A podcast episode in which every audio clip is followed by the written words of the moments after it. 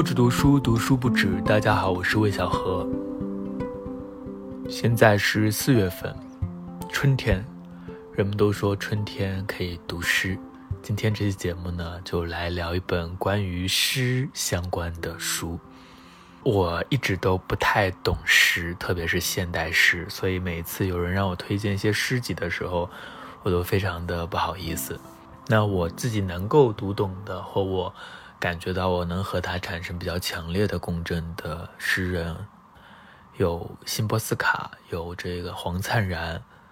然后我上次读梁秉钧的那个《雷声与蝉鸣》，也觉得很好。好像对于关于城市生活的这种主题的，可能比较容易 get。那如果他的诗歌是比较偏向于历史的，或者是嗯比较大的主题的话，我可能很多时候就没有办法捕捉。这当然是我的问题，我也尝试着去读一些诗，并不是完全不读的。那只是我会觉得我好像很难把握住，不像读小说，或者是不管是长篇还是短篇，我觉得我都能够找到一些门径可以进入它们。但是读诗的话，很多时候我找不到一些抓手。呃，那今天我读的这本书呢，并不是一本诗集，而是一本关于如何读诗的书，或者说关于如何去理解现代诗的书。它就是廖伟棠的《我偏爱读诗的荒谬》。呃，比较熟悉诗歌的朋友可能会知道，这个书名来自于辛波斯卡的一首诗。在那首诗当中有这样的一个句子，就是“我偏爱写诗的荒谬，胜过不写诗的荒谬”。那很显然，廖伟棠的这个书名是致敬的辛波斯卡。这本书它本来是在看理想的一个节目，一个音频节目吧。又是看理想上一期的这个，呃，骆以军的那个故事书也是看理想的节目，好吧？我上次看到不记得是在哪里看到一个留言，就是有人会觉得说，你一个节目音频的节目，然后再拿来出书，是有一点那个意思，就好像是说这样不太道德或怎样的。但我觉得，如果是好的内容的话，在不同的媒介，其实是不同的人在阅读，在体会。这有什么问题吗？我觉得是完全没有问题的。呃，我之前也没有听过他的节目，但看这本书，我自己还是非常喜欢的。因为我真的诗歌素养比较低，特别是现代诗的素养，所以读这本书让我小小的打通了一点任督二脉。那我们今天的这期节目，就好好的来聊聊这本书，聊聊如何阅读现代诗。我觉得这本书比较有意思的地方是，翻开来之后呢，你会发现它并不是那种特别学术的讲法，先去定义什么是诗啊，然后再教你怎样去进入诗啊，它有什么样的一些规则呀等等，不是这样的。它先有实讲，是在回应一些大家对于现代诗的一些误解，或者说一些疑问吧。比如说，很多人都会认为这个现代诗不如古诗。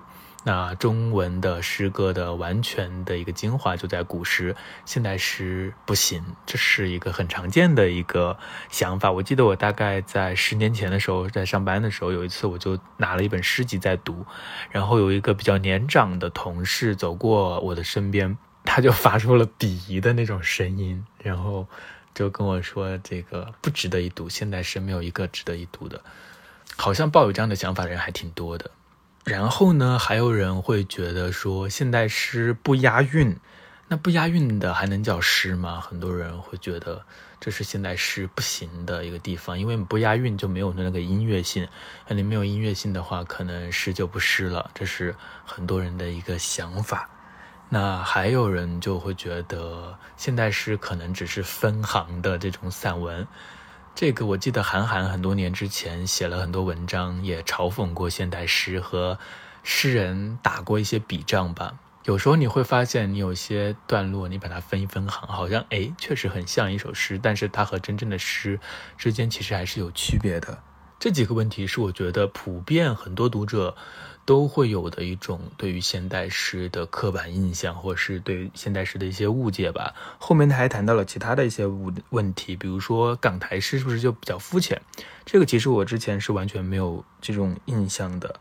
比如说他提到说口语就是诗中比较前卫的代表嘛，这个我也不太了解，所以我还是对前面几个问题有切身的这种体验。就我自己的一个感受是这样的，就是很多人，我不能说很多人，就我自己吧。我去读一些古诗的话，虽然也许我读一遍读不懂，但是我能够立刻把握到它的主题、它的题材，然后它的修辞上的美。那我读不懂的原因，可能是他用了一些典故，或者说有一些词我不知道它什么意思。但只要我去查一下这些资料，我大概能够读懂这首诗讲的是什么，这个作者想要表达的是什么。但是对于现代诗的话，好像就很难立刻进入。面对一首现代诗的时候是茫然的，你不知道作者是谁，很多时候你也不知道作者想要表达什么，他面对的什么情况下写了这首诗，这个我觉得是我们对于古诗和现代诗的一种不同的态度。那这里有一个误解，就是我们很多人会觉得古诗比较好懂，其实古诗也不好懂啊，只不过我们从小到大都在背，我们习惯了读古诗的那种。格律，然后我们习惯了他们很多的修辞手法，或者简单来说，我们习惯了很多古诗的套路。还有一点，我觉得很重要的就是，我们对于古诗，对于古代的诗人，特别是那些大诗人、名留青史的诗人，我们总会带着一份崇敬。就算不懂，那肯定是我的问题，我会想办法弄懂。而且，关于这些诗歌，不管是唐诗三百首啊，还是宋诗啊，总之这些。呃，被大家反复阅读这些诗歌，肯定是有很多的辅助手段的。就算我一时读不懂，我也可以立刻查到关于这首诗的一些解读、一些资料。我会知道这首诗的这个作者诗人是谁，他在什么时候写下来这首诗。我记得我们小时候学古诗的时候，都会学啊，这个诗人他比如说怀才不遇了呀，或者是他在某某时刻呀，在某个江边啊发生了什么，他写了这样的一首诗，他是咏物啊，还是说他有所寄托等等。嗯，所谓的知人论事，我们会先了解这个诗人的故事，然后去了解他的风格，然后再来看他的这首诗，知道他是怎么写的。这样比较细致的投入大量精力来对待一首诗，好像我们不太会这样去对待一首现代诗，特别是一首我们只是在某个时刻某本书上翻开的现代诗。这种精力和时间的不对等，可能也是造成我们读很多现代诗的时候会觉得比较茫然的原因吧。那刚刚提到就是古诗和现代诗的，我们作为读者方面的一些不同的心态吧。那还有一个误会呢，不是对古诗的误会，对现代诗好像我们会觉得，呃，它是白话文写的，那白话文就是我口写我手，那理解起来一定就没有问题了。但是这也可能是一个误解吧，就是我们的日常语言和诗歌的语言很不一样。嗯，一首新诗。它虽然是用白话文写的，但它也有它的系统。那作为普通读者，作为读诗很少的人，我们对这个系统其实是也比较茫然的。特别是一些翻译过来的诗歌，嗯，很多时候我就会完全体会不到这个诗人他在表达什么，他在为谁说话，或者说他在什么样的一个情况下说话。他在说什么？这些我全都是陌生的，不管是他诗中的典故，还是他浸润在他们整个文化中的意象，对我而言都是一些阻隔。那总结起来，就是我自己觉得我读不太懂一些现代诗的原因。呃，不去讲这个诗歌本身的质量的话，第一可能就是心态上的，就可能对于现代诗不愿意花太多的精力和心力。第二呢，其实就是教育上的，本身就对现代诗的系统没有太多的了解，这是我觉得很大的两个问题。那其实有很多人对于诗歌的态度就是觉得诗啊，你就是读就行了，不用读懂，就跟看艺术品是一样的。这句话当然也不错，也是对的，但是我总觉得好像也不是很绝对，因为如果我们去。嗯，感受一个艺术的话，我们手上连一个抓手都没有，一块拼图都没有的话，我们感受到的可能也只有茫然。我们还是要有一些立着点，有一些抓手，这样你才会更好的去理解它吧。所以，我们就会看到，就像廖伟棠在书的前面回答的那些问题一样，我们会有很多很多的误解，久而久之就成了一条鸿沟，在鸿沟的两岸就创作者和诗人之间。诗人和读者之间有时候还会互相鄙夷，那个读者就会觉得诗人都是随便写的分行的句子，没有什么意思，就糟蹋中文吧。那可能诗人就会觉得读者完全不理解自己的用心良苦，啊，根本就是没文化。那这样的互骂或者是互相鄙夷的状况就非常糟糕了。所以，我很喜欢或者是想要推荐这本我偏爱读诗的荒谬的原因，就是它可能是弥合这种鸿沟的一个尝试。虽然这本书并不是很厚，而且它也很轻。呃，作为一个颜值党的话，我觉得它的整个的装帧设计也非常好看。这本书是一页出版的，又是一页啊，它的设计都很酷。那这本书里面呢，其实介绍了大概有七十多首诗，就把它当做一个精选的诗集，偶尔打开或者是在路上，在什么时候偶尔读一两首，再看看廖伟棠的解读。光是这样我就觉得已经挺好了，而且它是比较系统的去进入了不同层面的一些现代诗的主题。用他自己的话说，就是来发现现代诗的诗意是如何的，在哪里的。在整本书当中，他很多次的引用了费明的一句话，是这么说的：古诗多数是用散文的内容来包装以诗的形式，而新诗是用散文的形式去承载诗的内容。那这两者有什么区别呢？其实很多的古诗，按照他的话来说，就是如果剔除了他的这些词藻和平仄的讲究的话，就是日记，就是应酬。当然，这除了很多伟大的诗人之外，他说的是那些大量的古体诗，其实很多情况下就是这样的。那新诗呢，反而因为它的这个文字比较的自由，是比较散文化的，但是它没有去削弱诗的诗意，而反而要去捕捉生活中的各种诗意，用文字，啊，用这种散文化的文字来定格这些，或是发现这些诗意。这里面它。引用了很多的诗歌，里面提到了西西的好几首诗。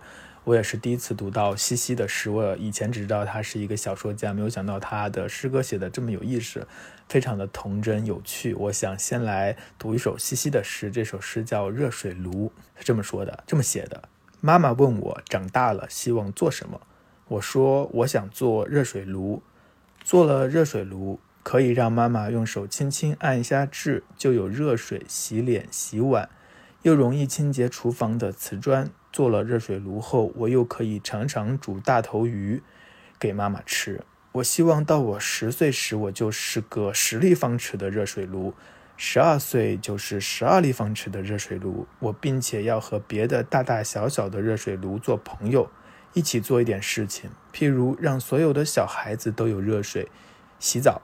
所有的妈妈有热水洗衣服，我们还要煮许多鸡蛋，玉薯熟，冰花白糖糕，每个人都有的吃。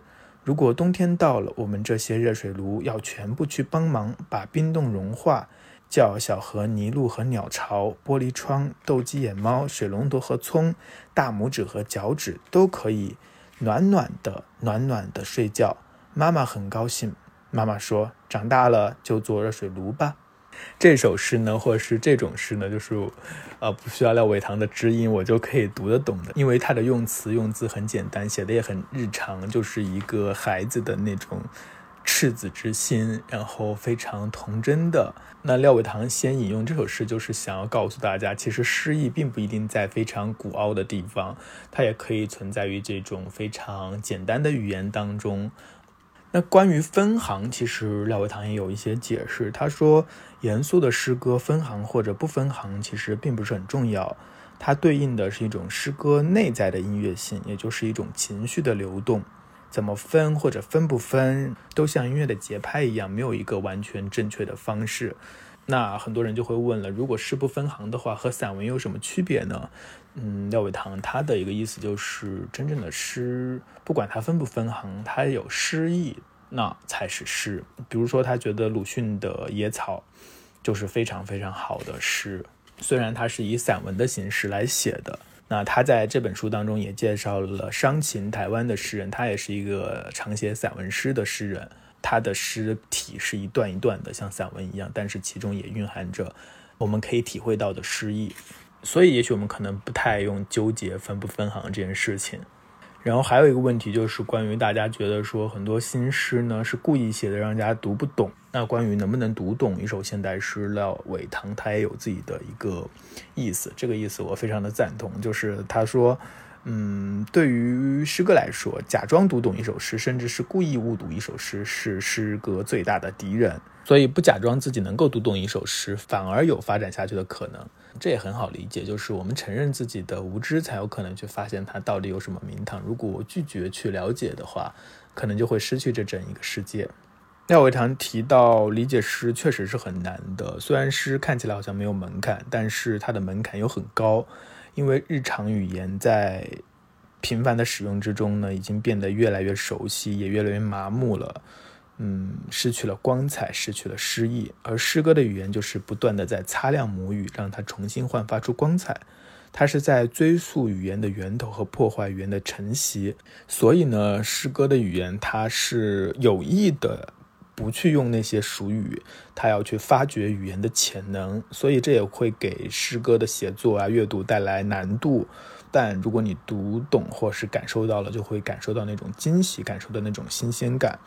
那接下来我来分享两首，我觉得对我来说，在这本书当中是蛮有触动的。然后廖伟棠的解读也会让我有一种稍微的打开了某个水龙头水管的感觉的这样的诗。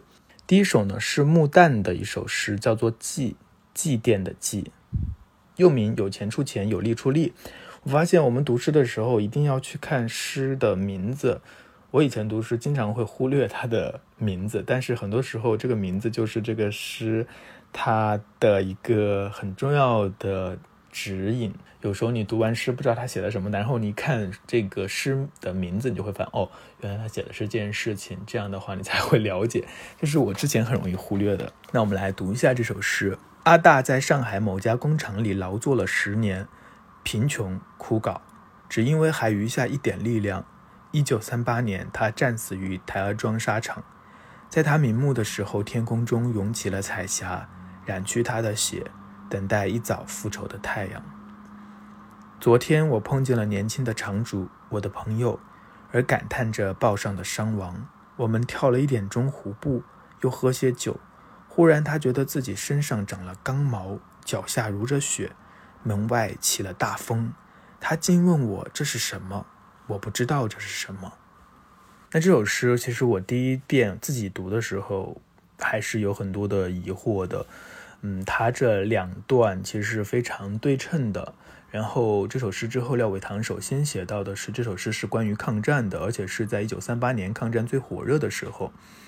确实，他的诗句当中就写到了一九三八年他战死于台儿庄沙场。但是我其实第一遍就读过去，读的比较快，我都没有留意到这一点。那我看到了第一段当中的阿大，我也看到了第二段当中的厂主，我能够感受到这个阿大这个厂里的劳工和后面的厂主之间的一种对比，我可以体会到他的这种讽刺，但是没有感受到后面更深的东西。比如这一句写到他瞑目的时候，天空中涌起了彩霞，染去他的血，等待一早复仇的太阳。我自己读的时候是没有产生太多情绪上的感受的，但廖伟棠讲解的时候，他提到他这个普通人，这个老公，他嗯是一个非常底层的人，他本来在工厂工作，剥削得很惨，参加打仗还战死了。他虽然死了，天地也为之动容，所以有了彩霞。那雪把彩霞染得更红了，而染得更红的彩霞会孕育出。明早复出的太阳，就这里面，比如说彩霞是红的，它的雪是红的，太阳是红的，这一连串的意象，其实我在最开始的时候是没有感受太到的。到了第二段的时候，有几个点是我一开始也没有 get 到，就比如说第二段当中有一个我，我是谁？我碰见了年轻的厂主，我的朋友，而感叹着是报上的伤亡。那这个朋友呢，恰好是阿大以前的老板。嗯，他好像也很关心战事，但是他感叹的是报上的伤亡，就是这些数字，他关心的不是一个个具体的人，而是那些名字，那些比较宏观的战事。这个我们很容易理解，特别是在现在的情况下，也很容易感受到这两者之间的巨大的不同。那在这里还有一点就是，这首诗它并不仅仅是把阿大这个普通的劳工和这个场主进行对比、批判、讽刺，他还把自己写进去了。他说：“我是他的朋友嘛？那我其实也是一种自我批判。他也许不是诗人本人，那他也代表着他所属的这个阶层。”他这个群体对自我的一种反思，后面这两句其实我一开始都没有理解到的，就忽然他觉得自己身上长了钢毛，脚下如着血，门外起了大风。他竟问我这是什么？我不知道这是什么。我一开始读到这句的时候，我也不知道这是什么。然后作者讲了之后，才发现原来。他这个是这个场主他自己有了幻觉，他好像《聊斋志异》里面的一样，他这个贪婪的、残酷的、自私的人，他自己就变成了一头狼，他长了毛，脚下如着血，那个血就是牺牲者的血，比如说是阿大的血。虽然这个牺牲者不是他杀的，但是却是为了他的安全和幸福而牺牲的。突然知道了这是他自己的一个幻想之后，就好像变成了一个恐怖片或者是一个电影场景一样，非常有画面感，就像一个短篇小说一样，有戏剧性、有冲突。这个是我自己在读的时候一开始就没有想到，或是没有感受到这么完全的。所以廖伟棠确实是一个很好的向导，因为他自己也是诗人。然后读完这首诗，你再看一下他的那个名字。有钱出钱，有力出力，就更加的讽刺了。还有首诗是洛尔加的《半个月亮》，这是一首很短的诗，《半个月亮》陈实翻译的。月亮在河上移动，天空多么宁静。当它慢慢的收割，河水古老的颤动，一只年轻的青蛙把它当做一面小镜子。嗯，这是一首咏物诗，写的是月亮。对，我们要看这个标题《半个月亮》。呃，就像开始的那首诗是记，或者是有钱出钱，有力出力。很多时候这个诗名特别重要。我一开始读这首诗的时候又忘记了这件事情，然后我就看了这首诗，还是蛮容易理解的，就是一个宁静的夜晚，月亮在河面移动这样的一个美景。那经过廖伟棠的讲解之后，你才会发现它里面有很多小小的细节是我一开始读的时候也忽略掉的。嗯，比如说这一句。第三句，当他慢慢的收割河水古老的颤动，这个他是谁？一开始我是没有注意的，而且为什么是收割？他在收割什么？那读了之后，你发现哦，这个他指的是月亮，但是月亮为什么可以收割呢？因为月亮像一个镰刀。哦，原来如此。但是我一开始就没有想到，他没有直接的去写镰刀，而是说他在收割河水的颤动。就中间有很大的空白，是要你自己去补充的。在这本书当中，有很多很多的地方都有这样的空白，需要自己去补充。这也是诗的独特之处。所以我觉得读诗一个非常小的小技巧，就是要先看诗的标题，它可能非常重要，不要漏掉。然后还有一点呢，就是一定要有想象力。想象力，我以前可能以为读小说呀需要很多的想象力，或是特别是短篇小说，但是好像诗歌需要更大的想象力，需要更强的感受力和更集中的这种倾注的心力，你才能够有所。理解，而你当真正的理解的时候，那种快感和满足感可能是很强大的。那同时在解读这些诗歌的时候，廖伟棠也会去介绍这个诗人的背景，他在什么情况下写了这首诗。他所要回应的是什么？而这些背景的资料，虽然新批评是认为我们应该直接面对文本的，但我还是觉得，好像我们真的要去理解的话，知人论事还是很重要的。所以读这本书呢，确实是给我有了一些这样的小小的技巧或小小的门径吧。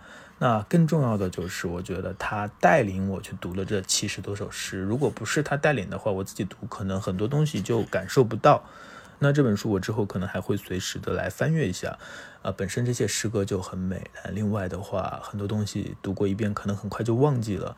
那如何再一次一次的进入这些诗，发现那些细节，我觉得应该也是很有意思的事情。这本书当中七十多首诗，有一些我以前也读过的，但是确实是在这本书当中，我发现了它的更深的深意。有一些诗是我第一次读到的，也是在作者的引导之下，我看到了那些闪闪发光的部分。我自己读的时候，可能就会漏掉这些东西。呃，所以我觉得，嗯，这样的普及性的书还是很需要的。通过这些东西，它可以锻炼你的眼光，锻炼你的想象力，或者是给你一些指引。这个还是需要的吧？毕竟不是每个人生来就有这些抓手的。我们去读那么多古诗，也是从小到大的教育。所以我觉得这样的书籍，这样的普及性的关于现代诗的阅读的书籍，应该再多出一些。呃，至少我自己真的是，我自己真的是对诗的理解力是非常低的，所以我还是非常希望能够有更多这样的书。其实我的书架上也有一些关于读诗的方面的书，但有一些太学术了，其实对我的帮助也不是特别大。而这一本呢，它是非常针对普罗大众的，所以对我自己来说还是适用性是蛮好的。那最后我自己总结一下，就是我的一个体会，如何去进入一些现代诗的话，我觉得第一个是不要傲慢。不要觉得你没有读懂的话，就是他写的很糟糕。那第二个呢，不要急躁，你可能需要慢一点，再慢一点，然后去看，去了解。那第三个呢，就可是可能你要花更多的精力，比如说去了解作者，了解这个诗人，了解他写诗的那个情境，有些这样的背景资料，可能你会更容易进入那首诗。那最后一点最重要就是你要有想象力，你要有想象力才能够进入那个诗的情境，那个世界。啊，所以读诗其实也不是那么简单的事情，而且读诗也是要有创造力的。嗯，这一点其实和读小说也是一样的。嗯，那当然必须要承认，读完了这本书，我阅读新诗的能力也不见得就立刻提高了很多，但是确实打开了一些可能，示范了一些方法。我希望在之后的岁月时间当中呢，我会读更多的诗集来锻炼锻炼自己。或许以后终有一天，我会比较自信的说：“哦，我可以，嗯，去阅读一些诗歌了。”这是我希望看到的。好的，那今天的节目就到这里了。这个春天，大家可以一起来读一读诗歌。如果你是第一次听我的节目，不止读书的话，可以订阅起来，这样你就能够在下次更好的找到它。那如果你想要看到文字版的一些书评的话，也可以关注我的公众号“魏小河流域”，或者是去购买我刚刚出版不久的新书，就叫《不止读书》。那如果你有什么话题想要私信我的话，也可以在微博找到我。好，那今天的节目就到这里，希望我们能够一直在声音的世界里不止读书，读书不止。我们下期再见。